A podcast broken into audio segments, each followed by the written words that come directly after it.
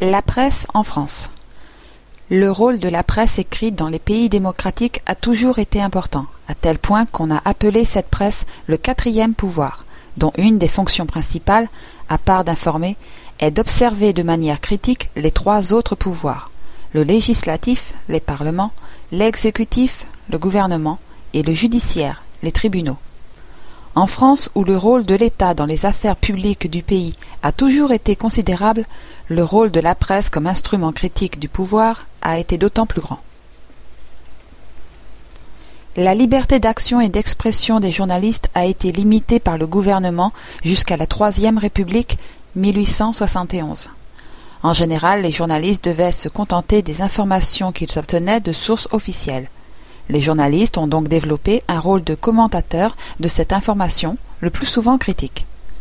Après 1881, une loi sur la liberté d'expression donnait aux journalistes une réelle indépendance vis-à-vis du pouvoir, mais le rôle critique qu'ils s'étaient assigné est resté. En fait, il semble que le commentaire et l'expression des idées aient pris plus d'importance que le compte-rendu d'information et le reportage. Le journalisme prestigieux, admiré, est celui du commentaire. En même temps, les qualités littéraires des articles sont plus appréciées et mises en avant que le contenu objectif de l'article ou la simple relation des faits. Le lecteur cherche même la subjectivité de l'auteur d'un article, son opinion, sa capacité à convaincre par des arguments bien organisés. Ce n'est pas un hasard si de nombreux journalistes sont aussi des écrivains.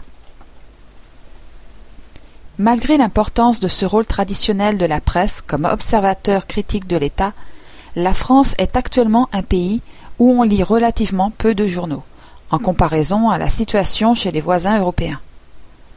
En 1914, il existait 80 titres de journaux à Paris et 242 en province.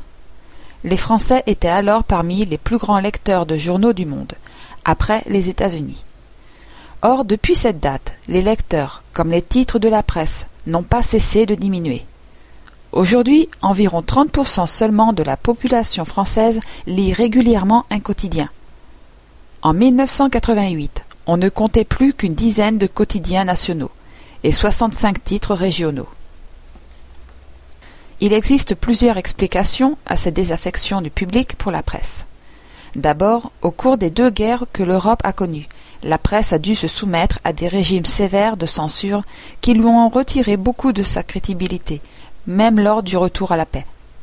Ensuite, les apparitions de la radio à partir des années 30, puis de la télévision dans les années 50 et 60, ont accéléré ce processus de déstabilisation de la presse quotidienne d'information générale. Les journaux devenaient en effet en retard sur l'actualité et dans l'impossibilité de résister à la concurrence de médias plus en phase avec les événements. La presse quotidienne régionale a par contre mieux résisté car les lecteurs trouvent dans un journal local ce qu'une chaîne de télévision nationale ne peut pas fournir, la proximité. Malgré cette baisse de popularité, la presse a conservé, renforcé même, son rôle d'analyste et d'observateur, précisément grâce à la distance qu'elle maintient par rapport à l'actualité. Ceci explique en partie la forte popularité en France de la presse hebdomadaire, qui compte plus de 3000 titres. Cette presse qui privilégie l'analyse et le journalisme d'enquête est également très spécialisée. Plus de 90% de la population en France, dont une majorité de femmes, lit régulièrement des magazines, ce qui place ce pays parmi les plus gros consommateurs de magazines du monde. Curieusement, parmi les dix magazines les plus vendus, sept sont consacrés à la télévision, deux aux femmes, Femmes Actuelles et Femina Hebdo, et un seul à l'information générale, Paris Match. De nombreux problèmes empêchent le développement de la presse. Ses revenus publicitaires sont faibles. 40% en France contre 70% aux États-Unis.